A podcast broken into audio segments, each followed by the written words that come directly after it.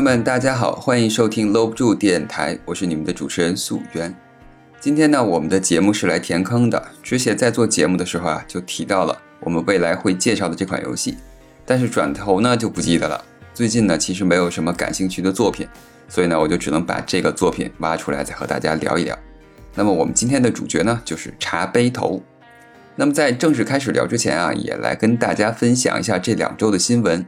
首先是我们这两周最大的一个瓜，就是 Epic 跟苹果之间的一个纷争。首先是我们的 Epic，Epic 在自己的堡垒之夜内部追加了一个 Epic 的支付方式，用来购买我们的道具等等。它这个方式呢，跳过了我们的 App Store 的一个支付协议，所以呢，苹果就将我们的堡垒之夜进行了下架，要求他们在两周之内进行整改，把这个东西去掉。然后 Epic 呢，当然了，也不示弱。就对他们进行了起诉，要求取消对他们的一个封锁，并不要求有经济回报等等，但是它需要市场的公平竞争。这个地方我觉得很难来去评判谁对谁错，因为苹果的这个政策确实有一点点霸道，就是它会扣除掉你收入的百分之三十作为自己的一个费用，这个分成确实有一点多，相对 iPic 和 Steam 的这个分成确实都有一点多，但是其实也没有办法，你在人家这个平台上用，对吧？而这个 Epic 其实是因为它首先开通了这么一个确实是违规的一个操作，然后被下架之后，它反才去在做这种事情。我觉得有一点点说我被抓住了小辫子，却还要好像装出一副我要为大家去申请福利的这么一个意思。然后反正这两周现在是闹得很沸沸扬扬这件事情，而且 Epic 还恶搞了苹果早期的一个宣传片。一个广告用同样的形式去拍了一条片子来反对苹果的一个所谓的一个垄断的一个机制。具体这个事件怎么继续往下演呢？我们还是拭目以待，看看新闻。那么还有一个新闻呢，就是本周突然迎来了一个任天堂的迷你直面会，这个也是出人意料啊。任天堂呢也是招呼都不打一声，直接就放出了这个迷你直面会八月篇。当然了，这次的直面会是 Partner Showcase，也就是说只有他们的合作伙伴的一些游戏内容，并没有自己家的一些东西。这个直面会开始就是我们的《王国之心：记忆旋律》这个游戏，其实就是我们《王国之心》的一个音乐游戏，它里面集中了《王国之心》里面一二三，还有其他一些主线故事的人物啊等等等等，然后加入了很多动画演出和我们的剧情，然后用来配合我们的一个节奏音游。看画面其实还不错，而且玩法也会比较特殊，跟我们以往的音游有一些区别。而且里面还会有很多剧情动画的演出，我觉得对于系列的粉丝爱好者来说，这一个是一个不错的东西。那么日版呢，确定会在十一月十一日发售，美版呢将在十一月十三日发售。那么接下来是一个叫 Forcer 的，这个我没有看太懂，大概就是一个音乐打碟吧。然后开发者当时介绍的还是挺开心的，特别是他们家那个背景。全都是黑胶唱片的那么一个背景，具体玩法我不太清楚，但看样子应该就是主要是在打碟做一个 DJ 的一个感觉。游戏将会同步登陆 Xbox One、PS4、NS 和 PC 平台。那么接下来就是太古达人的 RPG 合集包，主要是包含了 3DS 时代的两部的太古达人 RPG 化的作品，将会在今年冬天发售。太鼓达人，大家其实都熟悉，是一个老牌的音乐游戏。它是通过敲击鼓面和鼓边来创造不同的声音，然后通过不同节奏打击感来玩的这么一个节奏游戏。那么其实早在 3DS 时代嘛，它就已经加入了一些 RPG 要素，也是还是很有意思，算是这个 IP 的一个扩展化应用吧。但是其实核心玩法还是那一套啊，我觉得喜欢的玩家可以拿回来再怀旧一下。那么接下来是一款老游戏了，就是我们的《坦克世界闪电战》。这个游戏曾经在二零一四年就已经上线过，然后在二零一六年还登陆了 Steam。NS 平台呢会在今天晚些的时候就可以上线了，而且这个游戏是免费的。当然了，这个老游戏它也不能再去单独打包卖一份钱，所以我觉得用免费的形式道具收费，或许还能吸引到一些玩家。虽然这个游戏可能卖相就那么回事儿吧，但是可能 NS 平台也没有什么其他让我们能开坦克的游戏了吧。那么接下来是一款我一点也不关心的 一个拳击游戏。说实话，这个拳击游戏好像是用了电影《魁地》里迈克尔·毕乔丹的一个形象，但是这个游戏在我看宣传片的时候，我觉得这个打击感真是迷之不好玩，毫无打击感可言，人物走位也没有什么准确度啊，包括游戏也没有任何特效。当然，他可能想说这个游戏是为了追求这种真实的拳击比赛的场景，但是我只能说打击感太弱，太弱，太弱，太弱。那么接下来呢，是一个经典游戏的三部曲合集，就是我们的《浪漫沙加》。那么沙加最开始是被称作《最终幻想传奇》的这个，算是一个分支作品吧。然后，但是后来慢慢慢慢的成了自己一个独立的系列。那么这次呢，也是将这个经典游戏的三部曲进行了一个移植的合集，当然不是重置，而是简单的就有点像我们的《圣剑传说》三部曲一样。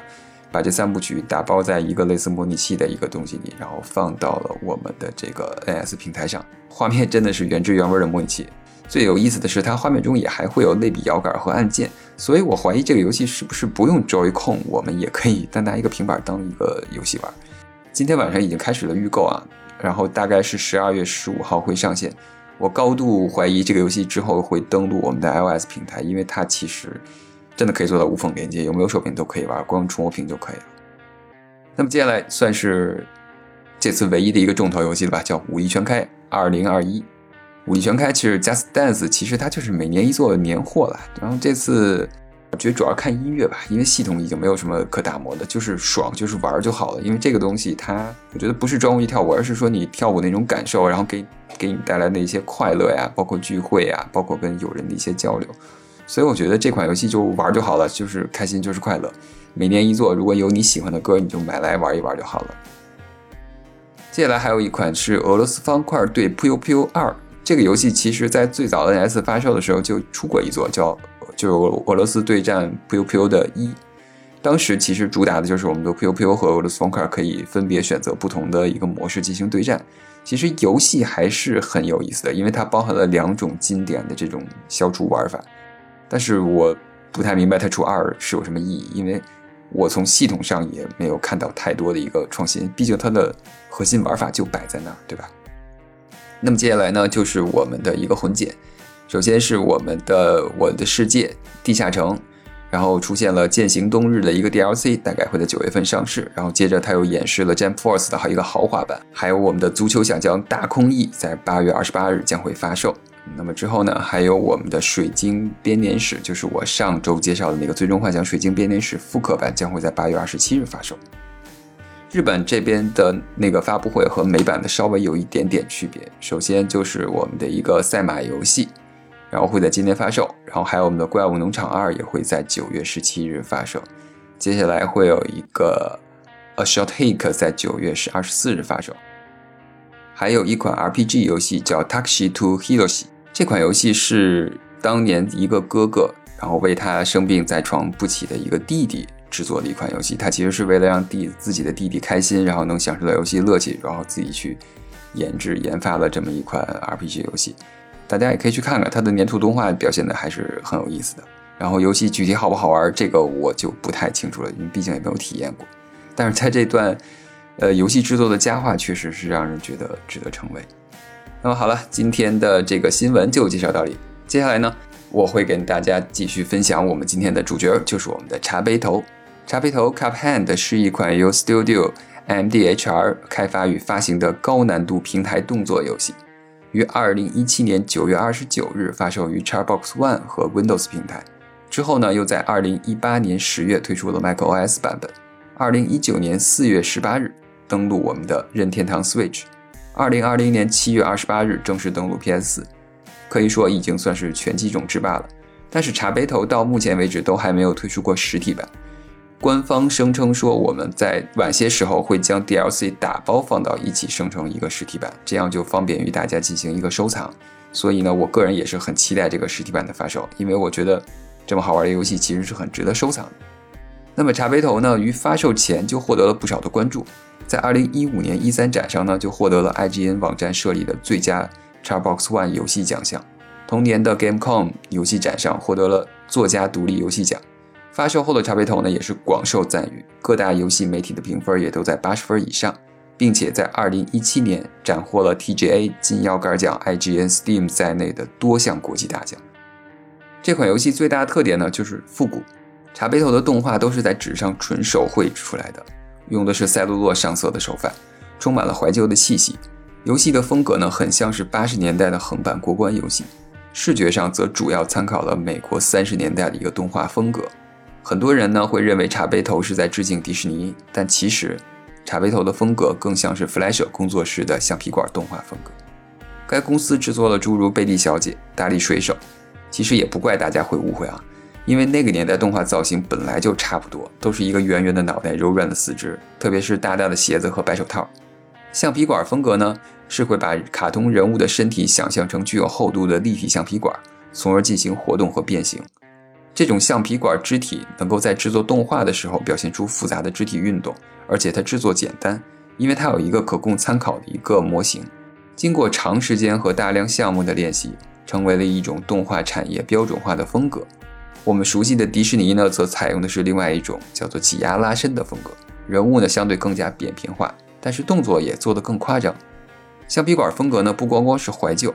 它的特点呢，也更多体现在了丰富的想象力上。人物立体饱满的同时呢，形态变化又极具创意，完全跳出常识逻辑，却又顺畅无比。游戏中的画面还故意加入了老式电视的信号故障效果，整体视觉上更加怀旧。游戏中还存在着很多致敬三十年代动画的元素。茶杯头的形象呢，其实就是参考了弗莱舍的小狗冰宝。开头动画中，恶魔一挥手砍掉了茶杯头影子中的头，就是在致敬《Bombs in Stage》中的经典镜头。游戏中各种 BOSS 的设计呢，也充满了致敬。如果你熟悉美国三十年代的动画，那你一定会从茶杯头这里找到很多相似点。在这里呢，稍微给大家介绍一个冷知识，在很多游戏中啊，角色在玩家无操作的情况下，都会有一个循环的一组动作。这样的角色在空闲状态中的动画被称作 idler 动画。常玩格斗游戏的玩家肯定会对这个不陌生，有很多横版动作游戏也会采用这种 idler 动画。那么茶杯头呢，同样也采用了这样的设计。这种动画其实最早就是在弗莱舍工作室发明的。当时，弗莱舍的老大戴夫·弗莱舍对动画师要求，绝对不能出现完全静止的画面，角色必须每时每刻都动起来。但是，故事在表演的过程中仍然需要一些相对静止的镜头。那么，为了解决这个问题呢，动画师就为那些原地不动的角色加入了上下摆动、类似跳舞的动画。这就是艾德尔动画的起源。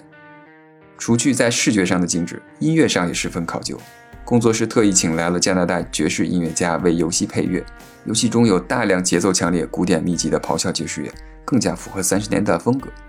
那么吹了半天视觉和音乐上的怀旧，咱们再来说一说这个游戏的难度。茶杯头的游戏难度呢是公认的，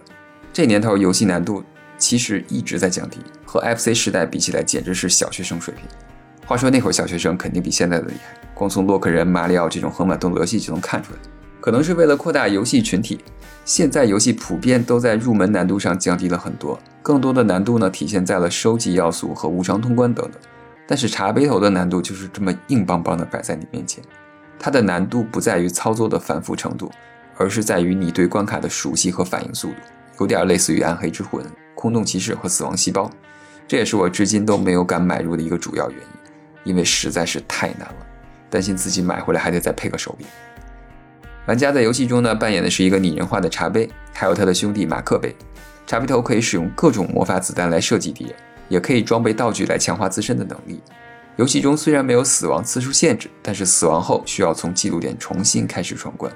而且茶杯头十分脆弱，无法承受过多的攻击。茶杯头拥有一项特殊的招架技巧，当遇到某些粉红色物体时，可以进行招架动作，并且积累技能槽的数值。技能槽累积到一定程度，便可以使用大招。游戏路线具有一定的自由度，可以在大地图上自由选择挑战的顺序，在地图上也可以与 NPC 互动，在上面购买道具。游戏同时还支持双人模式，第二位玩家操控马克杯人一同闯关。在其中一名玩家死亡时，另外一名玩家可以在灵魂飘走之前复活队友，也算是变相的一种降低难度。总之，我们的这个茶杯头就是这么一款硬核的经典的复古游戏。特别适合那些喜欢买来自虐的人。如果你喜欢黑魂，你喜欢空洞骑士，那么我相信你也一定会喜欢上这款游戏的。好了，那么今天的游戏推荐节目呢，就聊到这里。如果你也喜欢游戏，欢迎订阅我的频道，我会在每周五或者周六更新，推荐一些好玩的游戏，或者和朋友们一起聊点什么。希望我的节目呢，能陪你度过无聊的通勤时间。朋友们，我们下期节目再见，拜拜。